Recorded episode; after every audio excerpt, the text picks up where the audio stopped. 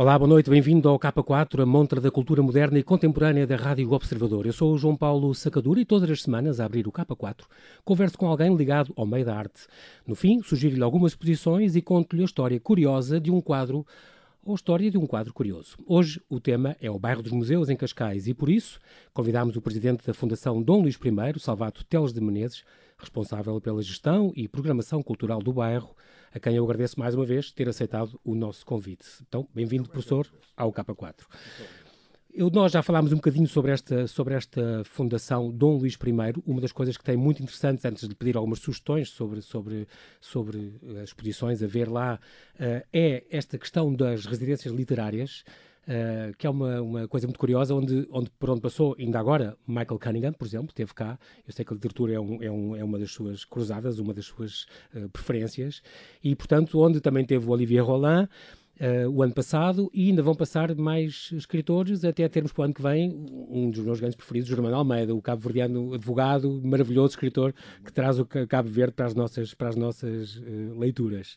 É uma ideia, foi uma ideia sua, estas residências uh, literárias? Foi, eu digo-lhe que é uma ideia que teve uma, uma gênese muito simples. Eu fui convidado para ir fazer uma, uma intervenção sobre um escritor português que eu aprecio muito, uh, chamado Carlos de Oliveira.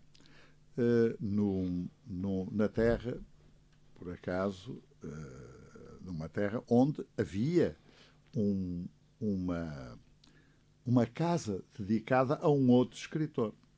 Bem, e quando eu vinha de regresso, pensei assim: mas nós em Cascais temos uma quantidade incrível de escritores que ou, ou nasceram lá, ou residiram, uhum. ou, tiveram, ou até residiram em férias. Exatamente, exatamente. ou tiveram casas de, de uhum. etc. E isso levou-me a pensar em duas coisas: em criar uma, uma espécie de espaço onde se pudesse discutir a obra desses escritores uhum.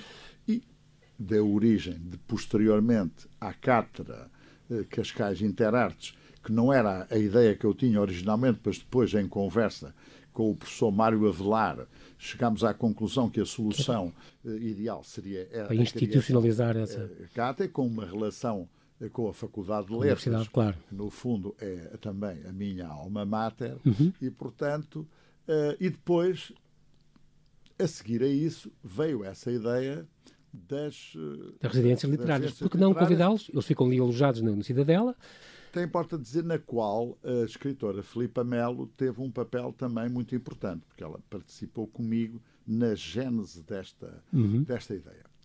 E, uh, a partir daí, uh, eu uh, pedi-lhe à Filipa Melo que ela fizesse um plano, um de... plano uhum. e acabámos por fazer uma seleção de escritores, provavelmente viciados pelas nossas próprias preferências. Porque são quem escolheu, é normal. Mas isso é, é claro. uma fatalidade claro, histórica. Claro que sim. E, uh, Muito bem escolhidos para o que devemos. creio que sim, creio que não foi mal. Aliás, o próximo é Jonathan Coe, Jonathan que é Coe, um dos sim. grandes escritores ingleses. Uhum. Uh, e, e, e, começámos muito bem. Rafael as... Cercas a seguir. Exato, mas a experiência com o Olivier Roland foi o primeiro, extremamente interessante, porque ele teve uma reação extremamente positiva. Eu vi depois as cartas dele de agradecimento, é incrível. É, as impressões dele. Uhum. E aconteceu o mesmo com o Michael Cunningham. Cunningham, sim. Também, também deu uma aula aberta, uma coisa muito interessante. E mais, disse até numa entrevista que concedeu uh, a jornalistas da Câmara Municipal de Cascais, que uh, em Cascais um romance que ele tinha completamente bloqueado se desbloqueou o síndrome da folha branca. Passou em Cascais, é natural, com aquele azul e aquela é paisagem. Ele também fala sobre a gastronomia. Isso, portanto, é de facto, são dois casos muito interessantes que funcionam muito bem e sobre os quais estamos muito satisfeitos. Há outra, há outra atividade, eu tenho que ir já para o bairro dos museus, mas sim, sim. há um pormenor que eu, que eu gosto muito de falar e que tem muito a ver também com a Fundação Dom Luís I, que é a Biblioteca Móvel. É uma coisa, esta ideia do Branquinho da Fonseca, o ter começou, está bem, começou em Braga já há 70 e tal anos, e depois foi adotada sim. exatamente para ser aqui em Cascais e acontecer, e depois o Azeredo de Perdigão pegou nela, nas tais bibliotecas itinerantes, uh, pela Gulbenkian. Foi uma... Foi, a ideia surgiu, naturalmente, da recuperação dessa experiência iniciada por Branquinho da Fonseca em uhum. Cascais. Em Cascais, exatamente. Estamos em 1953. Uh, exatamente, já, já. Exatamente. Porque, uh, ao contrário do que as pessoas pensam, uh, nem todas as pessoas são capazes de ir às bibliotecas. Portanto, e se nós levarmos a. Levarmos, isto é levar a montanha à mão mesmo, no fundo. É, é do fundo. E, e do, de facto, estamos a estimular o interesse das pessoas e até é uma experiência que se torna interessante é... para as pessoas. Eu lembro-me eu uhum. lembro-me na minha juventude. Daquelas carrinhas Citroën. Quando chegavam lá a Covas, aquilo era uma alegria. E não é, uh, uh, Salvato não tem noção da quantidade de escritores que eu já entrevistei e que se lembram e que falam e do importante que foi para eles. E não é preciso ser muito antigos. O, o José Luís Peixoto, em, em Galveias, lembra-se, para ele foi, era importantíssimo quando chegava à biblioteca itinerante da Gulbenkian com livros para ele ler que ia, e levava emprestado. Como sabes, estamos agora a comemorar o, o centenário do Fernando da Mora uhum. e pediram para escrever um pequeno texto sobre. Eu escrevi um texto chamado O Meu Namora e o meu namora começou justamente nessas bibliotecas itinerantes da Fundação Carlos uhum. Gulbenkian. Fizeram isso, história. É... O bairro dos museus, portanto, temos numa, numa, numa área restrita, geograficamente restrita, uma quantidade de equipamentos, no, total uns 19, mas entre os quais 14 deles são museus. Eu só me lembro uma coisa bastante parecida, talvez este núcleo aqui de Belém, que Sim. também tem um, um, conjunto. De resto, em Portugal não me lembro de mais nenhum. E lá fora, provavelmente, não há assim tantos como isso, ah. que reúne esta, estes 14 museus, de repente, ligados à cultura, eh, com todo o tipo de experiências, desde o património, à poesia, à música, à exposição, à fotografia, a coisas tão importantes uh, que, no fundo, a Fundação uh, Dom Luís I tem, uh, incumbida pela Câmara de Cascais, portanto, os dois é que começaram este conceito de, do bairro dos museus, o, portanto, o reagir, o gerir todo, toda esta programação cultural que não deve ser fácil. Uma delas tem a ideia ótima do bilhete único, que é uma coisa quase extraordinária e que também devia haver aqui em Belém, acho que ainda não há. Uma, uma das coisas que se fala também é deste MARC, o Museu de Arte Urbana e Contemporânea que te, uma parceria com o Vils, com o Alexandre Farto, é uma coisa que está prevista. só dizer-lhe que a ideia uh, original da criação do bairro dos museus uhum. foi do próprio presidente da Câmara de Cascais, uh, Carlos Carreira. Carlos Carreira.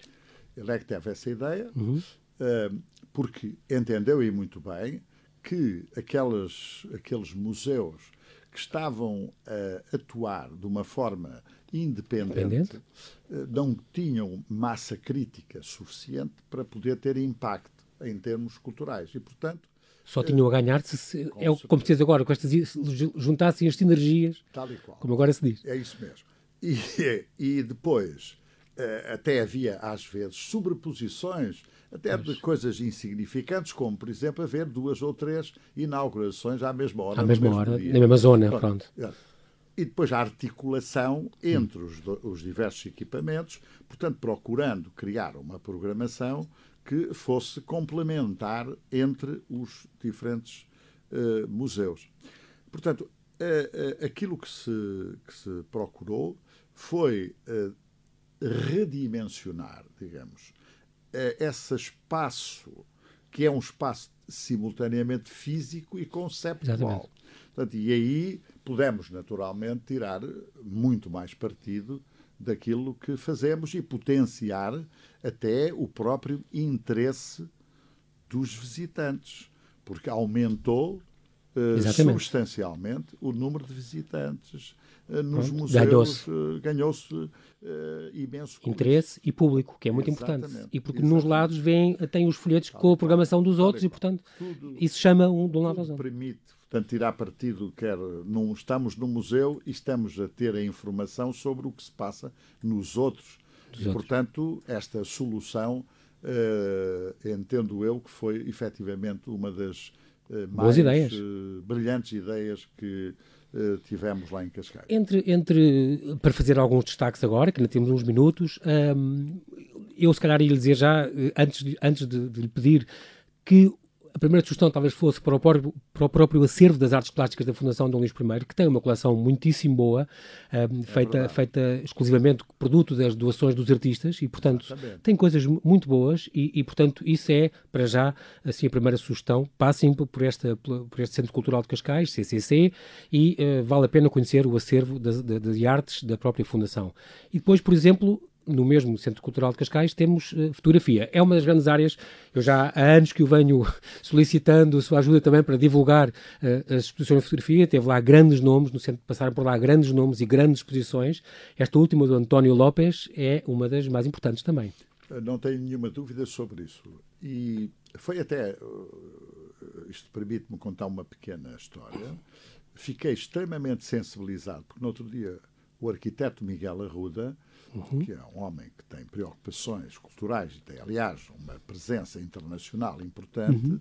me telefonou para me dizer que uh, tinha ido ver aquela exposição São? e tinha ficado impressionadíssimo com a qualidade, quer da fotografia, quer dos desenhos, e que entendeu, pela primeira vez, a importância do António Lopes para a história da moda. Da moda, como ilustrador e como fotógrafo.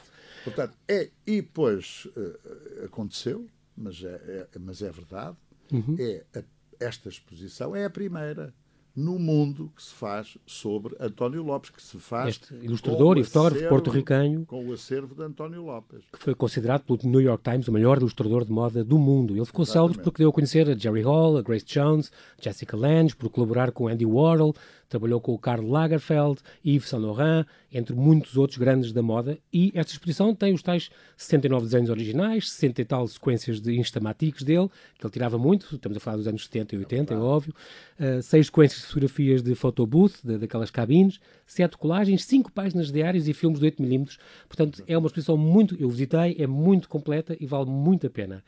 Portanto, um, teve, é pena, saiu há pouco tempo, esta exposição também de fotografia dos instantes decisivos da fotografia no século XX. Um, hoje inaugura uma uh, da Paulina Gedwin, quer falar um bocadinho? Gedwin. Sim, é uma, é uma é daquelas uh, situações que uh, nós apreciamos muito. É quando os artistas nos procuram para apresentar as suas propostas. Uhum. Quer dizer, é, há, há já uma dinâmica que leva os artistas a mostrarem-se interessados em expor no Centro Cultural de Cascais, justamente por causa da qualidade das exposições de fotografia que nós Exatamente. temos organizado Do nome que já longo, conseguiram. ao longo dos anos. Uhum. E esta uh, artista é uma artista que tem uma, uma, uma, uma proposta extremamente interessante, porque muito experimental, e, portanto, eu acho que seria, eh, não tenho dúvidas que qualquer, qualquer visitante que vá à exposição vai ficar extremamente impressionado com uh, aquele trabalho, porque é um trabalho de facto, uh, eu diria, uh, a mim próprio, que estou farto de ver fotografia, uhum, uhum. devo confessar, Surpreendeu. surpreendido com aquela proposta. Ad libitum de Paulina Gedimin ou Gedimin? Creio que deve ser Jedmin, porque ela Jedmin, é de, origem, ela, é, ela é de San Diego, ela é, é Estados, americana, americana, embora tenha crescido uh, em Varsóvia, ela, em Varsóvia, onde ela estudou, um, que trabalha em fotografia, vídeo e arte, e aqui tem uma exposição de fotografia, este ad libitum, já agora, em latim, que quer dizer a seu belo prazer, não? É? à, vontade, à vontade, onde ela fotografa muito, é o seu, no fundo o seu diário gráfico aqui em, em, em, Portugal, com muitos tendais de roupa Exatamente. e apetece Portanto, soube tirar partido, efetivamente, da sua estadia da... em Portugal e daquelas coisas que até são bastante genuínas, só que tratadas de uma maneira bastante inesperada. Original. E é isso mesmo que eu queria valorizar. Outro, outro, o japonês também lá está, Soei Yamamoto, que tem esta, esta exposição Portugal Poesias Sem Números, até 1 de setembro, um, que também ele, ele que nasceu em Tóquio e, e, portanto, depois e passou por cá e reuniu estas 25 obras, na, na sua maioria focadas no nosso país também. Sabe, aquilo que nos interessou é que havia ali um lado naquela pintura próximo dos naturalistas portugueses. É verdade. Que ele viu, é obviamente. Conheceu e visitou. Conheceu, uhum. visitou, foi ver, etc. Arte contemporânea. Portanto, de maneira que tudo isso é, Também achei. é um aspecto que nós valorizamos claro quando sim. tomamos a decisão. E, por outro lado, também temos cultivado as relações com outros países através das suas representações diplomáticas. Porque hum. me parece que. Uh, se aproxima os povos. É, é, uma, é, uma, é uma possibilidade de darmos a conhecer uh, experiências que são diferentes, claro. ou, neste caso, um olhar sobre a nossa própria, exatamente, a, a sobre nossa a nossa realidade. realidade, através, digamos, com a mediação da experiência que ele teve do conhecimento dos próprios pintores portugueses.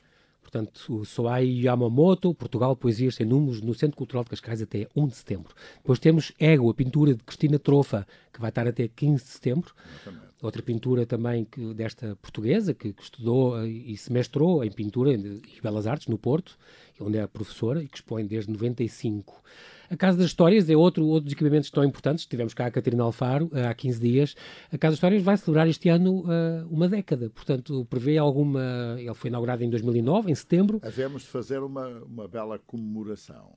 Uh, não tem dúvida. Prevê aliás, prevê-se, aliás, é este ano que o contrato que existe entre a Câmara Municipal de Cascais e a, a pintora Paulo, Paulo Rego vai ser renovado, ele termina justamente em 2019 uhum. e já estamos naturalmente a conversar Exatamente. sobre essa matéria. Para renovar isso. Com uh, a expectativa de até. Uh, porque sabemos que há, quer da parte da própria, da, da, da própria pintora, como do seu filho, Nick Willing, que Nick é Willing. quem uhum. neste Normalmente está cá e que está cá e que uhum. faz parte da comissão paritária uhum. comigo da, da, Casa das Histórias, uh, tem todo o interesse em que a Casa das Histórias seja efetivamente um marco no que diz respeito à uh, apresentação da obra da pintora. Isso é importante até porque ainda há muito pouco tempo, ainda mês passado, fez uma, uma doação importante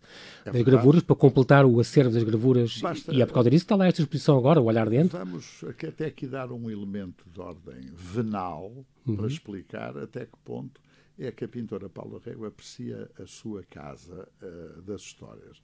Sabe que, mesmo sendo uma doação, de acordo com a lei fiscal inglesa, ela tem que pagar 45% do valor. Vamos imaginar, aquilo valia Sim. 100 mil euros. Pois então ela teve que dar ao fisco inglês que dar 45, 45 mil. mil. euros, mesmo sendo uma doação.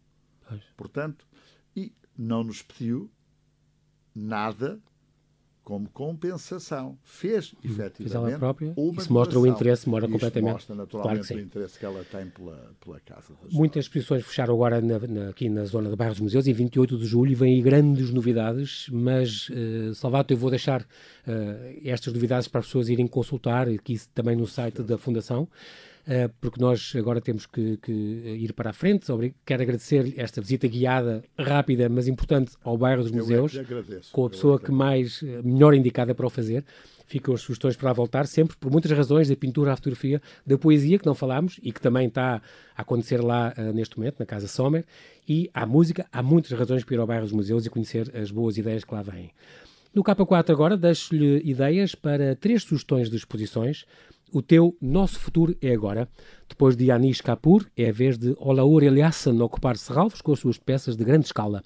Composta por obras inéditas que dialogam com o Parque de Serralvos e a arquitetura do museu, projetado por Cisa Vieira, esta é a primeira exposição individual em Portugal do artista dinamarquês islandês, famoso pela dimensão das suas esculturas e instalações, mas também pela integração da arte no espaço público e pelo interesse em potenciar a experiência do espectador com recurso a elementos como a luz, a água ou a temperatura interessado pelas relações entre o homem e a natureza, entre a arte e a sociedade, e em trazer para a arte temas relevantes para a sociedade atual, como o urbanismo, o desenvolvimento sustentável ou novas formas de energia, o seu trabalho frequentemente sai dos museus e é apresentado ao ar livre.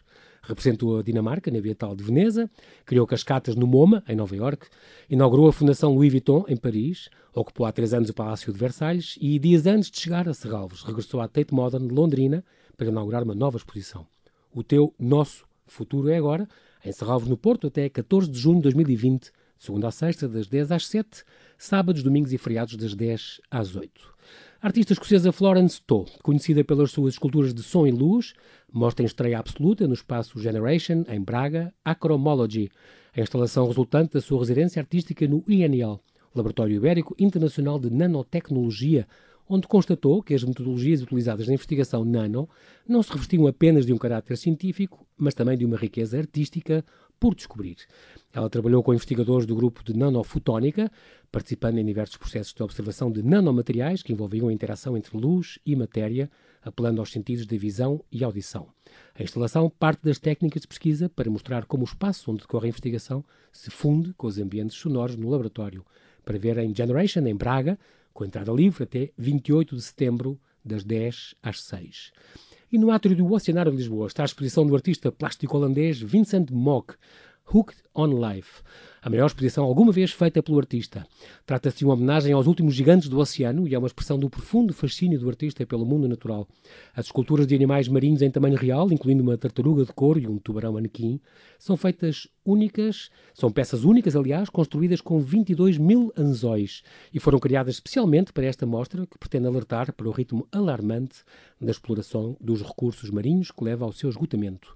Através das suas obras, o artista desperta uma, uma dualidade de sentimentos aos nos visitantes. Por um lado, o êxtase e espanto pela beleza e magnitude destes gigantes do oceano, e por outro, a preocupação com a pesca que os põe em risco, materializada pelo detalhe dos anzóis.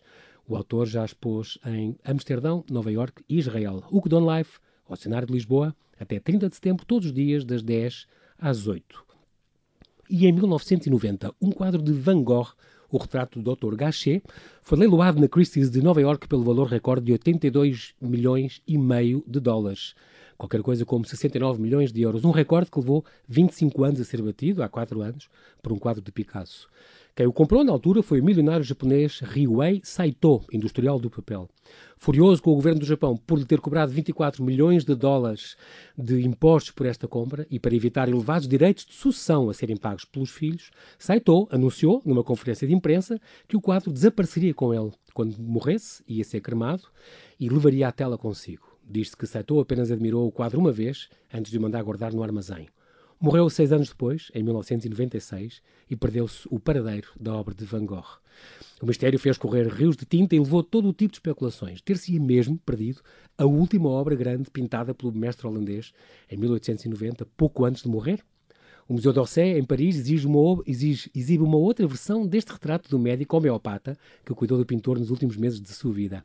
Curadores e leiloeiros procuraram por todo o mundo a pintura sem sucesso, até que, 17 anos depois da compra, em 2007, tornou-se público que tinha sido vendida a Wolfgang Flottel, um gestor de fortunas de origem austríaca. O mundo respirou de alívio, mas por pouco tempo. Ele vendeu por 100 milhões de dólares para pagar uma dívida à Sotheby's e voltou a perder-se o rastro à tela. O quadro, que foi originalmente comprado em 1897 ao espólio dos Van Gogh por uns meros 58 dólares, mudou de mãos uma dúzia de vezes e um dos seus compradores chegou a ser Hermann Göring, que o comprou para a coleção de Hitler. Os grandes colecionadores privados, em geral, escondem e não comentam e não emprestam as suas posses por questões de segurança e privacidade. O mistério persiste. Onde estará hoje o retrato do Dr. Gachet? É tudo por hoje. Bom fim de semana, boas exposições. Eu sou o João Paulo Sacadura. Conto consigo no próximo K4, aqui na Rádio Observador.